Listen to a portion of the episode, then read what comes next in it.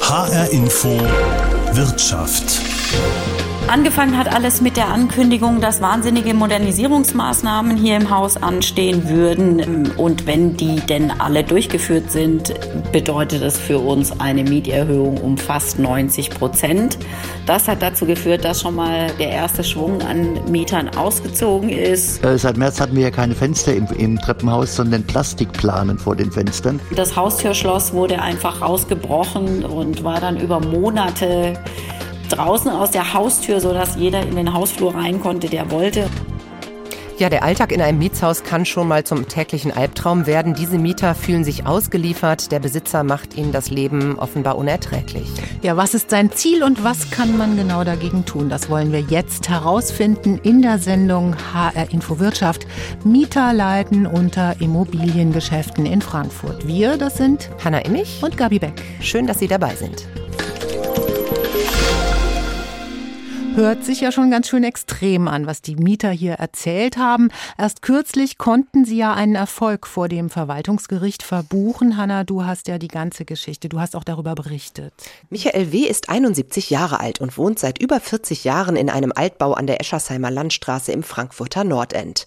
Früher waren sie einmal fünf Mietparteien im Haus, erzählt er, hatten einen liebevoll selbst angelegten Garten und eine tolle Gemeinschaft. Also eine ganz richtig intakte Hausgemeinschaft, die sich du dutzte, die auch nichts gesagt hat, wenn einer mal seinen Geburtstag gefeiert hat. Es war einfach eine super Hausgemeinschaft. Doch dann wurde das Haus verkauft an die Westend Projekt- und Steuerungsmanagement GmbH, eine unter Frankfurter Mietern berüchtigte Immobilienfirma. Danach begann für die Mieterinnen und Mieter eine schlimme Zeit, erzählt er. Erst wurden Mieterhöhungen angekündigt und dann? Er hat von seinen Handwerkern ganz offiziell und mutwillig die Haustür, die Schließanlage kaputt machen lassen, die Sprechanlage kaputt machen lassen. Ich kann nicht aus dem dritten Stock mit 71 jedes Mal runtergehen, wenn es klingelt. Äh, seit März hatten wir ja keine Fenster im, im Treppenhaus, sondern Plastikplanen vor den Fenstern. Wenn Michael W. von er spricht, meint er den Generalbevollmächtigten der Immobilienfirma, der gegenüber den Mietern vor Ort sehr arrogant auftrete. Er steht im Treppenhaus und sagt, und euch Pisser, und das ist jetzt wörtlich, euch Pisser kriege ich auch noch noch aus meinem Haus, das ist mein Haus. Der Gedanke dahinter vermutet Michael W., den Mietern und Mieterinnen das Wohnen möglichst ungemütlich zu machen und sie dazu zu bringen, auszuziehen. Offenbar mit Erfolg. Inzwischen sind von den fünf Mietparteien in seinem Haus nur noch zwei übrig. Auch diese Mieterin, die anonym bleiben möchte, hat Ähnliches erlebt. Das Haustürschloss wurde einfach rausgebrochen und war dann über Monate draußen aus der Haustür, so dass jeder in den Hausflur rein konnte, der wollte. Das Wasser über eine Woche lang abgesperrt, genau wie das Licht im Treppenhaus. Auch das Internet funktioniere häufig nicht, berichtet sie. Bei der Stabsstelle Mieterschutz in Frankfurt sind mittlerweile Beschwerden von über 40 Mieterinnen und Mietern aus acht Liegenschaften des Immobilienunternehmens eingelaufen. Alle gehen in eine ähnliche Richtung. Die Firma geht immer nach dem gleichen Schema vor, sagt der Leiter der Stabsstelle und Jurist Kai Schönbach. Es ist immer genau dieser Ablauf, Mieterhöhungen, Modernisierungsankündigungen und zu guter Letzt, wenn Wohnungen leer stehen, dann werden diese Wohnungen in einen tatsächlich unbewohnbaren, objektiv unbewohnbaren Zustand versetzt. Es werden ähm, die Böden rausgerissen, es wird der Putz von der Wand geschlagen, es werden die Bäder entfernt. Was sie damit letztlich bezwecken, darauf kann sich auch Kai Schönbach immer noch keinen Reim machen. Weil wir noch nicht erlebt haben, dass Wohnungen fertiggestellt wurden und in irgendeiner Form neu an den Markt gebracht wurden. Die stehen mehr oder weniger als Bauruine leer. Wegen der gravierenden Mängel in dem Haus, in dem der 71-jährige Michael W. wohnt, hat die Stabsstelle Mieterschutz schließlich die städtische Wohnungsaufsicht eingeschaltet. Die forderte das Immobilienunternehmen auf, die Mängel zu beseitigen, wogegen sich die Firma vor Gericht wehrte. Und dort hat das Verwaltungsgericht der Linie der Wohnungsaufsicht vollumfänglich Recht gegeben, sodass nunmehr die Gesellschaft eben die Mängel beseitigen muss. Ein Funken Hoffnung für die Mieterinnen und Mieter, die sich dem Immobilieninvestor und seinen Methoden gegenüber oftmals hilflos ausgeliefert fühlen. Hört sich ja alles ziemlich heftig an, was du da erzählt hast. Wir haben ja Kontakt aufgenommen mit der WPS und du hast eine erste Reaktion. Was sagen die denn? Ja, die streiten das natürlich ab, diese Vorwürfe, dass sie die Mieter schikanieren würden. Also ähm, das äh, weisen sie weit von sich und begründen diese Unannehmlichkeiten zum Beispiel bei Bauarbeiten damit, dass es äh, oft oftmals Lieferprobleme gibt oder Verzögerungen bei Baugenehmigungen. Das ist so ähm, eine Argumentation der Firma. Ja, die Stadt Frankfurt hat ja die Firma schon ziemlich lange auf dem Kika. Äh, ich glaube, 2012 wurde da genannt. Das hat das Planungsdezernat auf eine Anfrage in der Stadtverordnetenversammlung äh, mitgeteilt. Die Bauaufsicht ist schon mehrfach eingeschritten gegen die WPS und die Mieter leiden unterdessen. Du hast ja viele Rückmeldungen von verschiedenen Mietern bekommen, auch aus verschiedenen äh, Liegenschaften der Firma. Mhm. Diese Firma agiert ja immer wieder mit der gleichen Masche. Also Genau, die Stadt kennt dieses Unternehmen schon, wie du sagst. Die Stabsstelle Mieterschutz hier in Frankfurt, die wurde ja extra eingerichtet, um solchen Investoren eben ein bisschen näher auf die Finger zu schauen. Und hören wir dazu nochmal Kai Schönbach, Jurist und Leiter der Stabsstelle Mieterschutz, der eben sagt, dass die immer ähnlich vorgehen. Was wir in so ziemlich allen Fällen sehen, die hier vorstellig geworden sind, ist, dass unmittelbar nach dem Erwerb einer Liegenschaft von Seiten der Immobiliengesellschaft Schreiben an die Mietergemeinschaften gerichtet werden, in denen immer gleichlautende Sanierungsmaßnahmen angekündigt werden. In diesen Schreiben werden, wie das zunächst juristisch verlangt ist, kommende Modernisierungsmieterhöhungen angekündigt, die betraglich interessanterweise immer gleich sind, immer identisch, was nicht sein kann, weil die Höhe einer Modernisierungsmieterhöhung nun mal an der Größe der Wohnung hängt. Und es sind ja nicht alle Wohnungen identisch groß. Also kann da nicht der identisch gleiche Betrag entstehen. Abgesehen davon ähm, ist der Betrag in aller Regel zu hoch, denn ich kann aus dem Gesetz lesen, wie hoch eine Modernisierungsmieterhöhung maximal sein darf, nämlich maximal drei Euro pro Quadratmeter komme ich in der Kalkulation des Vermieters höher, stimmt schon was nicht. Und ganz, ganz häufig stimmen eben diese Zahlen nicht. Die sind zu hoch gegriffen, was einen Druck auf die Mieter ausübt, zu sagen, was 50, 70, 100 Prozent mehr Miete, das kann ich mir gar nicht leisten, ich muss mir was Neues suchen. Genau, das machen die meisten Mieter ja auch. Das haben wir ja gesehen. Ähm, ist es auch ein richtiger Eindruck, Hanna? Richtig, ich habe auch mit einer Mieterin aus einem Objekt in der Sporstraße äh, gesprochen und die beschreibt genau das, also ähm, unstimmige Mieterhöhungsanschreiben und dann, das passiert übrigens wohl auch regelmäßig, äh, wird erst einmal ein Baugerüst aufgestellt. Im August 19 wurde dann das Gerüst aufgestellt, sowohl auf der Straßen- als auch auf der Hofseite. Das wurde nicht angekündigt, wann das gemacht wird. Also wir wussten nicht, dass das an dem Tag hochgezogen wird. Ähm, dabei wurde auch ein Fahrrad im Hof, was ganz regulär dort an einem Gelände angeschlossen war, mit eingebaut, sodass das ewig nicht genutzt werden konnte. BBS hatte auch nicht darauf reagiert, das Fahrrad zu befreien. Es wurde mehrfach angeschrieben, auch durch den Mieterschutzbund. Die WPS bestreitet das naturgemäß. Sie sagt, dass sie immer reagiert auf Beschwerden von Mietern über Mängel ähm, und äh, auch die Gerüste und die Arbeiten rechtzeitig ankündigt. Für die Mieter stellt sich das anders dar. Also da wird auch berichtet, dass die Gerüste zum Teil mit Planen verhängt werden und dann eben äh, darauf noch nicht einmal gearbeitet wird. Wir haben auch gehört von Beispielen, wo Container in den Hof gestellt wurden, Duschcontainer. Dann hieß es, bei den ähm, Sanierungsarbeiten müssten sie da duschen. Genau, und dann passiert da trotzdem nichts. Ja, das hat ja auch schon Herr Schönbach gerade anklingen lassen. Irgendwie geht es ja wohl darum, die Mieter rauszuekeln, sie zu verdrängen. Die Wohnungen sollen leer sein, könnte man annehmen, oder? Ja, das stellt die WPS natürlich auch anders dar. Die bestreitet das, dass sie die Wohnungen leer haben wollen. Aber es ist tatsächlich so, äh, die beiden Mieter, die wir gehört haben und auch weitere, mit denen ich gesprochen habe, da, es hat das dazu geführt, dass eine langjährige und wirklich auch gut funktionierende Hausgemeinschaft völlig zerschlagen wurde, weil eben viele Parteien durch diesen Druck, durch diese Methoden ausgezogen sind und die, die übrig geblieben sind, jetzt quasi auf einer Baustelle wohnen.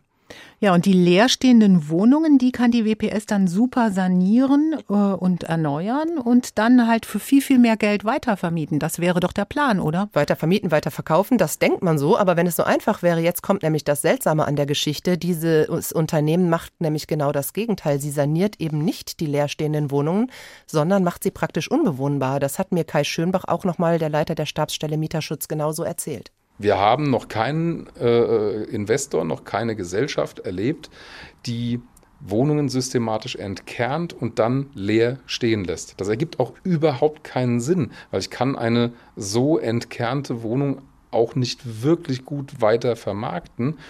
Und wir haben Liegenschaften, da ist das seit Monaten der Fall, ähm, dass keinerlei Baufortschritt zu erkennen wäre. Und trotzdem hat die WPS alle leerstehenden Wohnungen laut äh, Grundbuchamt in Eigentumswohnungen umgewandelt. Klingt also wirklich so, als wollten die einfach alle Mieter rausegeln. Und das ist ja auch passiert. Viele Wohnungen stehen leer, das haben wir ja jetzt schon gesagt. Und der Leerstand könnte möglicherweise ein bewusstes Ziel sein von WPS und auch von anderen Immobilienfirmen.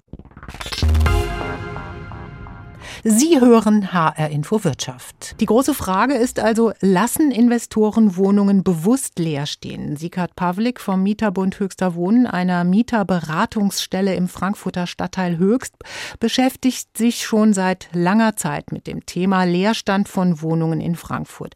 Ich habe ihn in der Bolongaro-Straße dort in Höchst getroffen und danach gefragt, wie groß ist eigentlich das Problem genau und warum lassen Investoren Wohnungen leer stehen? Nach meiner festen Überzeugung ist es so, dass die Immobilienpreise in den zurückliegenden Jahren jedes Jahr um 8 bis 10 Prozent in Städten wie Frankfurt am Main, Stuttgart, Köln, Düsseldorf, Berlin, Hamburg, wo auch immer gestiegen sind, auch in begehrten Universitätsstädten. Und leerstehende Häuser sind deutlich mehr wert auch leerstehende Eigentumswohnungen als bewohnte. Sie verkaufen sich zu einem höheren Preis. Das ist natürlich für Menschen, die das Gefühl, dass man aufeinander als Gesellschaft angewiesen ist, verloren haben, denen es nur um die Gier geht des Geldes.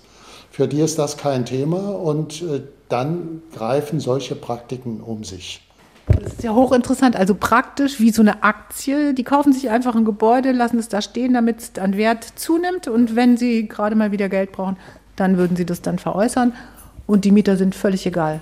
So, und äh, es wird damit, kann wahnsinnig viel Geld verdient werden. Nehmen wir mal den Fall, dass ein Objekt erworben wird für 10 Millionen Euro, 90 äh, Prozent äh, des Geldes, also 9 Millionen auf Kredit, vielleicht eine Million, vielleicht sogar weniger reingelegt. Zinsen 1 äh, Prozent. Das heißt im Grunde genommen, das sind 90.000 Euro, die im Jahr anfallen. Der Wert dieser Immobilie ist aber um eine Million gestiegen. 10 Prozent Beisteigerung. Also hat man aus einer Million, die jemand reingelegt hat, fast zwei Millionen gemacht. Das zeigt, welche Dynamik auch und welche verheerenden Nebenwirkungen auch die Nullzinspolitik der großen äh, weltweiten Zentralbanken hat. Es ist praktisch eine Politik auch zu Lasten und gegen äh, betroffene Mieterhaushalte, nicht nur in Deutschland, sondern auch international. Der zweite Punkt, äh, man kann nur sagen, äh, auch den Spekulanten seid vorsichtig. Momentan habe ich wahrgenommen aus der Wohnungswirtschaft Meldungen, dass in einer Stadt wie Frankfurt die Steigerungsrate in Frankfurt hat sich abgeschwächt. 5,6 Prozent ist da in diesem Zeitungsartikel berichtet worden. Also die Geschäfte könnten riskanter werden. Ich hoffe, dass sie riskanter werden. Da wären wir ja schon fast bei einer Lösung. Der Markt könnte sich also selbst regeln, wenn die Immobilien nicht so im Wert steigen. Wie die Investoren es sich eigentlich erhoffen, das Geschäft damit wird dann also riskanter oder auch das Spekulieren wird einfach uninteressant. Das könnte Immobilienfirmen also abschrecken, die nur eins mit den Wohnungen wollen, nämlich Geld verdienen mit leerstehenden Wohnungen, weil leerstehende Wohnungen einfach viel mehr wert sind auf dem Markt und auch noch an Wert steigen sagen. Ja, aber im Moment sieht es ja noch nicht danach aus. Leerstand äh, scheint ja momentan noch gewollt zu sein von vielen Immobilienfirmen. Das heißt, sanieren und modernisieren und dann mit Gewinnen weitervermieten oder verkaufen muss nicht unbedingt immer das erste Ziel sein, offenbar. Das wäre so eine Frage, die man natürlich auch der Immobilienfirma WPS, unser Beispiel hier, stellen könnte. Du hast es ja versucht. Ja, richtig. Ich habe versucht, ein Interview zu bekommen und hätte auch gerne mal mit jemandem von der Firma persönlich eben gesprochen über ihre Ziele auf dem Immobilienmarkt in Frankfurt. Das hat leider nicht geklappt, aber ich habe eine schriftliche Antwort bekommen auf meine Anfrage und ähm, da nimmt die WPS Stellung zu vielen Vorwürfen.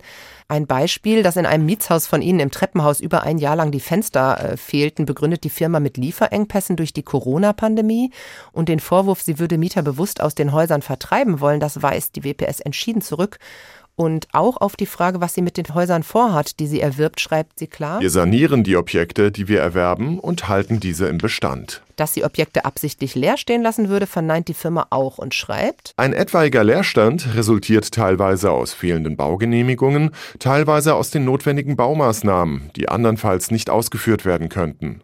Wir sind immer an einer Vollvermietung unserer Liegenschaften interessiert und arbeiten daran. Wir unterliegen jedoch, wie auch alle anderen, dem Markt. Der Leerstand hat sich im letzten Jahr deutlich reduziert. Ja, das klingt schon fast ja ein bisschen wie eine Farce, wenn wir die Schilderungen eben von Mietern, Mieterschützern und Juristen dagegen hören, die ja beschreiben, wie Wohnungen eben gerade nicht saniert, sondern mit viel Dreck und Lärm bis auf die tragenden Wände entkernt und ja, unbewohnbar gemacht werden und dann lange leer stehen.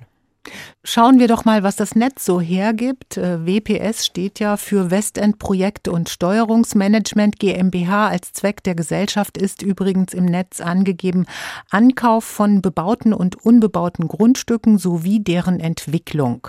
Wenn man auf North Data geht, das ist so eine Plattform, die die Daten von Unternehmen in Deutschland sammelt und veröffentlicht, dann erfährt man zuerst, dass es diese WPS seit mehr als zehn Jahren gibt und offensichtlich gibt es aber mehrere Firmen mit ganz ähnlichem Namen, alle mit der gleichen Geschäftsführung. Ja, und interessant ist eben auch der Mann, der regelmäßig gegenüber Mietern und der Stadt Frankfurt äh, auftritt als Generalbevollmächtigter der WPS, so nennt er sich. Der steht nirgendwo im Impressum oder ist als Geschäftsführer angegeben, sondern eben diese Geschäftsführerin, die man da findet. Er tritt aber eben überall so auf. Wir gucken noch mal in die Geschäftsberichte der letzten beiden Jahre. Auch die kann man sich ja ganz genau beim Bundesanzeiger holen und anschauen.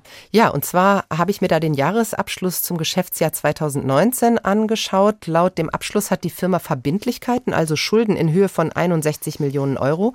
Und der stehen weniger als 4 Millionen Euro Eigenkapital gegenüber. Der große Anteil der Verbindlichkeiten, mehr als 52 Millionen, sind Schulden gegenüber Banken. Das ist ja nicht unbedingt ungewöhnlich bei Immobilien, zeigt aber, dass hier viel Geld aufgenommen wurde für dieses Geschäftsmodell, von dem wir nach wie vor nicht ganz genau wissen, was genau damit bezweckt wird. Genau, darüber habe ich auch mit Uli Nissen gesprochen. Sie ist Bundestagsabgeordnete der SPD und kommt hier aus Frankfurt und setzt sich seit langem für Mieterinteressen ein. Sie hat auch schon persönliche Erfahrungen mit der WPS gemacht, das erzählt sie uns die wollten von mir eine Gegendarstellung verlangen, über, wegen meiner Presseerklärung, weil ich das Unternehmen als zwielichtiges Unternehmen bezeichnet habe. Und wo ich sagen muss, äh, zwielichtig war noch ausgesprochen höflich ausgedrückt. Wenn ich das gesagt hätte, was ich gedacht hätte, dann hätte man mir vielleicht wirklich ein Verfahren an den Hals hetzen können. Aber ähm, da bin ich natürlich nicht drauf eingegangen und das zeigt, dass die Herrschaften ein wenig sehr schräg sind, ähm, solche, solche Gegenanzeigen oder Gegendarstellungen von mir zu fordern. Gibt es denn weitere Firmen in Frankfurt, die ähnlich agieren? Es gibt weitere Firmen, aber da würde ich jetzt die Namen nicht nennen. Aber das Schlimme ist, das Ziel der Miethaie, wo ich sie wirklich ansage, der Miethaie, Häuser leer zu machen. Es gibt ja etwas beim Vorgehen der WPS, was es von anderen Immobilieninvestoren unterscheidet, nämlich, dass sie die Wohnungen im Grunde nicht sanieren und dann teurer weitervermieten oder ähm, weiter verkaufen, sondern eben die Wohnungen ja unbewohnbar machen. Welche Motivation könnte denn da dahinter stecken, da, wenn Sie da mal spekulieren dürften? Vielleicht gehen die im Augenblick von weiteren äh, intensiven Wertsteigerungen aus. Das könnte ich mir vorstellen. Ja, dass Sie erstmal sagen, wir, wir, gehen davon aus, dass vielleicht in den nächsten drei Jahren, vier Jahren die Wohnungen nochmal 20, 30, 40 Prozent teurer werden. Vielleicht ist das ein Grund. Wenn ich jetzt Finanzbeamter oder Beamtin wäre, würde ich mir das ganze Konstrukt mal ein bisschen näher angucken, weil das Schlimme ist ja, die setzen die Verluste aus den leerstehenden Wohnungen setzen jetzt Verlust in der Steuererklärung an. Tja, also der Geschäftsbericht, der sagt uns auch, im Jahr 2019 wurde ein Minus ausgewiesen und das wurde damit begründet, dass Wohnungen leer stehen. Das ist ein Zitat aus dem Geschäftsbericht. Das Geschäftsjahr zum 31.12.2019 schließt mit einem Jahresfehlbetrag in Höhe von 683.000 Euro ab. Dieser resultiert vor allem aus dem Leerstand einiger Objekte, welcher sich auf 1,8 Millionen Euro beläuft. Das wirkt ja fast absurd, wenn man eben überlegt, dass sie die Wohnungen, wo Mieter ja ausgezogen sind, offensichtlich absichtlich unbrauchbar machen. Die WPS bestreitet das natürlich, wie wir ja schon gehört haben. Sie hören HR Info Wirtschaft. Fassen wir also mal zusammen. Leerstand könnte ein Beweggrund der Investoren sein, weil er sich, so sagt der Mieterschützer Sikard Pavlik, finanziell lohnt. Mit einem ganz geringen Eigenkapital und Finanzierung durch Banken kann man mit leerstehenden Immobilien viel, viel mehr Geld verdienen. Man muss sie nur lange genug leer stehen lassen, sagt er. Ja, und die große Frage zum Schluss, wie kann man denn gegen solche Methoden äh, von Investoren vorgehen? Lässt sich das nicht verhindern? Gibt es eine Handhabe für betroffene Mieter, wenn Vermieter eben versuchen, sie aus dem Haus zu bekommen, was die WPS oder andere Immobilieninvestoren natürlich abstreiten? Kai Schönbach von der Stabsstelle Mieterschutz betont, dass Mietrecht Zivilrecht ist, die Mieter also, wenn, selbst juristisch sich wehren müssten. Und als Mieter selbst gegen seinen Vermieter zu klagen, da gehört natürlich eine Menge dazu. Richtig, da fürchten viele nur noch mehr Stress und Ärger und auch das finanzielle Risiko ist nicht zu unterschätzen, falls sie verlieren oder es auf einen Vergleich hinausläuft, hat mir eine Mieterin gesagt. Ja, Sieghard Pavlik vom Mieterbund Höchster Wohnen hat mir gesagt, das Wichtigste sei, sich erst überhaupt mal Hilfe bei Mieterschutzvereinen oder auch Anwälten zu holen und damit man nicht alleine dasteht, sich auch zusammenzuschließen, sonst fühlt man man sich einfach alleine zu hilflos. Das machen auch viele Mieterinnen und Mieter. Ließe sich denn politisch verhindern, dass immer mehr Wohnungen leer stehen? Das habe ich natürlich auch gefragt. Also eine CDU-geführte Landesregierung hat Anfang erster Hälfte des letzten Jahrzehnts die vorhandenen Eingriffsmöglichkeiten gegen, um Leerstände zu verhindern, die gesetzlichen Grundlagen abgeschafft. Und die jetzige Landesregierung aus CDU und Grünen ist nicht bereit, eine solche Vorschrift wieder zuzulassen. So, und das ist deshalb auch unverständlich, weil wir reden nicht nur über das zentrale soziale Problem für viele Menschen in der Stadt. Es führt zu Mietsteigerungen in der Fläche. Es führt zur Vertreibung von Menschen, sondern in Frankfurt, äh, ich schätze, dass in der Stadt etwa 10.000 Wohnungen leer stehen. Das ist mehr als ein mittlerer, großer, bewohnter Stadtteil in Frankfurt. Das ist verrückt. Und wo kann das hinführen? Wo führt das hin? Also wenn ich mir das so anschaue, jetzt haben wir noch Corona und bemerken gerade, dass wir Büroflächen nicht brauchen, wird es eine verwaiste City werden, eine verwaiste Großstadt weil die Mieter rausgemobbt werden oder Leerstand versucht wird, äh, sich auszuweiten? Es kann ein Weg sein, äh, die Innenstädte wieder zu beleben durch Menschen, die dort wohnen. Das setzt aber voraus, dass die jetzigen äh, Preise für Flächen in der Stadt, die jetzt ja bei zum Teil fünfstelligen Beträgen liegen, pro Quadratmeter Grund und Boden, dass sich das mal auf ein vernünftiges Maß reduziert. Eine Konsequenz ist, äh, ich halte das für einen echten Erfolg, den die Stadt Frankfurt dort äh, in der Koalition vereinbart hat, dass grundsätzlich städtischer Grund und Boden nicht mehr veräußert wird, sondern nur noch verpachtet. Das bedeutet, dass die Stadt auch eine Zugriffsmöglichkeit hat für die Stadtentwicklung und dass nicht nur immer in den Hand von privaten Kapitalinteressen die Entwicklung unserer Innenstädte oder die gesamte Stadtentwicklung liegt. Und gibt es sonst noch politische Hebel? Darüber habe ich auch noch einmal mit Uli Nissen von der SPD gesprochen, die ja immerhin im Bundestag in Berlin Einfluss nehmen kann. Erstmal das Land kann das sogenannte Zweckentfremdungsverbot erlassen. Das heißt, Wohnungen in angespannten Wohnungsmärkten dürfen nicht leer stehen. Das würde 10.000 Wohnungen hier in etwa in Frankfurt wieder auf den Markt bringen. Das würde schon sehr viel weiterhelfen. Dann sind wir auf Bundesebene bei, dabei, das Baugesetzbuch zu überarbeiten, dass eine Gemeinde es genehmigen muss, wenn ein Haus in Eigentumswohnung, ein Mietshaus in Eigentumswohnung aufgeteilt werden soll. Das ist im Moment noch nicht der Fall. Das ist noch nicht der Fall. Da arbeiten wir noch ganz, ganz intensiv dran und hoffen, dass, dass wir das in dieser Legislaturperiode noch umgesetzt bekommen. Also kann man einen Vermieter nicht anzeigen, auch wenn er seine Wohnung Monate oder sogar Jahre leer stehen lässt, weil es in Hessen einfach nicht verboten ist, richtig? Genau, dafür bräuchte man das erwähnte Zweckentfremdungsverbot. Zweckentfremdet bedeutet zum Beispiel, wenn eine Wohnung nicht zum Wohnen genutzt wird, also wenn sie leer steht. Übrigens in München, Hamburg und Berlin gibt es ein solches Zweckentfremdungsverbot. Immerhin zwei Großstädte, in denen es auch wie in Frankfurt einen angespannten Wohnungsmarkt gibt. Man muss auch dazu sagen, die CDU zum Beispiel argumentiert immer dagegen, also auch gegen solche Eingriffe auf dem Markt, weil die sagt, äh, gegen Wohnraumknappheit helfe es alleine, mehr Wohnungen zu bauen, nicht Investoren durch Gesetze noch abzuschrecken. Das muss man auch dazu sagen. Zweite Möglichkeit, gegen solche Machenschaften vorzugehen, wäre das sogenannte Milieuschutzgesetz. Das könnte man ausweiten. Also die Stadt könnte ein Vorkaufsrecht haben, zum Beispiel wenn sie feststellt, dass Häuser überteuert verkauft werden sollen. Das ist in Frankfurt auch schon mal passiert. Und auf Bundesebene wird ja im Moment darum gerungen, dass man ein Umwandlungsverbot ausspricht, also ein Gesetz dazu erlassen wird, nämlich die Umwandlung von Miet in Eigentumswohnungen einfach verbietet. Genau, das war das, was Uli Nissen gerade auch angedeutet hat. Die letzte Hoffnung, die wir natürlich auch haben könnten, wäre, dass der Markt sich einfach selber regelt, dass also die Immobilienpreise nicht mehr so stark steigen, wie das in den vergangenen Jahren der Fall ist und damit einfach das Spekulieren mit Immobilien uninteressant wird. Wie Mieter in Frankfurt leiden durch Geschäfte mit Immobilien, darum ging es in dieser Sendung HR Info Wirtschaft. Wir, das sind Gabi Beck und Hanna Immich. Schön, dass Sie dabei waren und bleiben Sie neugierig.